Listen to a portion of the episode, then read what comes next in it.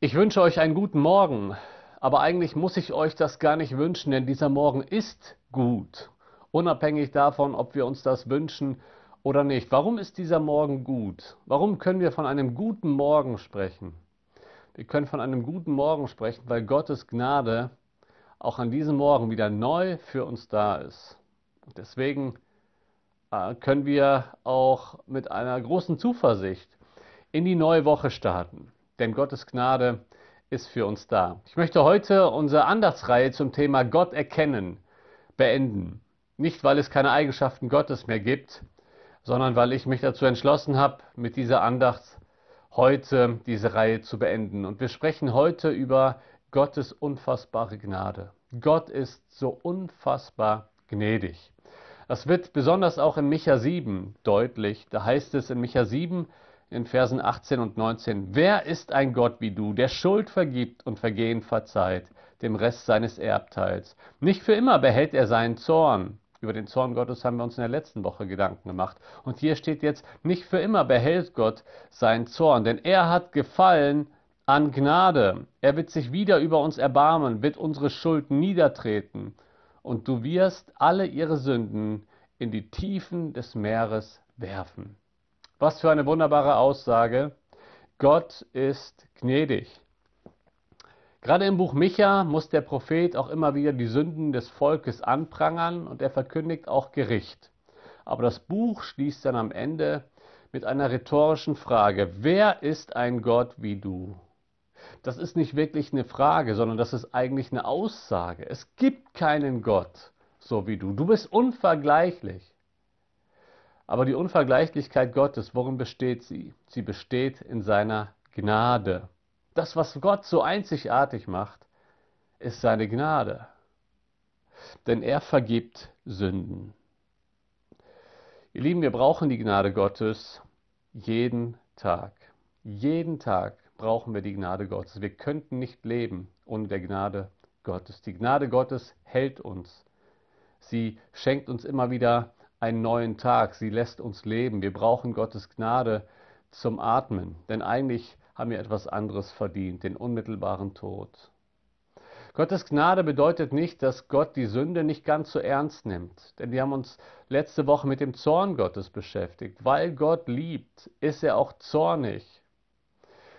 Aber es wird auch noch mal deutlich in der Bibel gesagt, dass Gott langsam zum Zorn ist.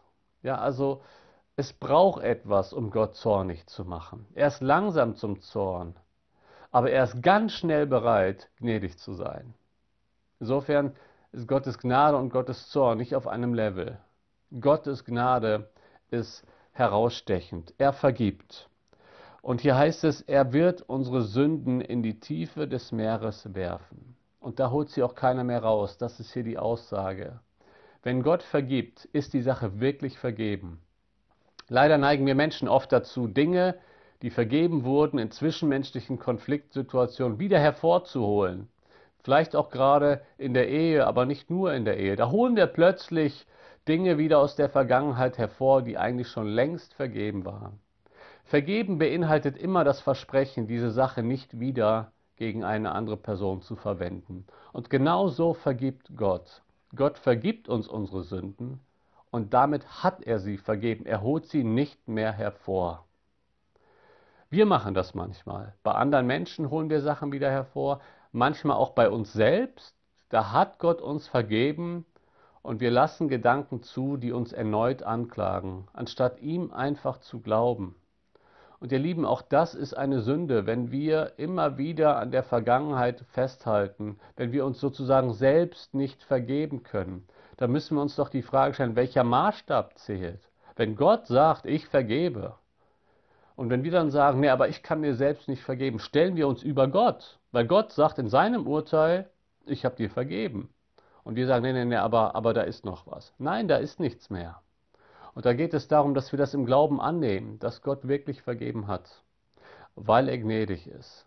Es ist nicht die Harmlosigkeit der Schuld, es ist die Größe seiner Gnade, die immer wieder vergibt, wenn wir ihm unsere Sünden bekennen. Das ist die Voraussetzung für seine Gnade. Wir bekennen und Gott vergibt. Und wir nehmen das im Glauben an, was Gott für uns getan hat. Ich wünsche dir für diese Woche ganz viel Freimut. Das heißt, ganz viel Freude an Gottes Vergebung, aber auch die Zuversicht, dass er dir wirklich alles vergeben hat, wenn du es ihm bekannt hast. Wenn es Dinge in deinem Leben gibt, die du ihm noch nicht bekannt hast, vielleicht hast du noch nie wirklich um Vergebung für deine Sünden gebeten, dann lade ich dich ein, das zu tun. Keine Sünde ist zu groß, als dass Gott sie nicht vergibt. Wer ist so ein Gott wie du, der die Sünde vergibt? Mit diesem Gott gehen wir auch in den neuen Tag und in die neue Woche. Er ist wunderbar gnädig.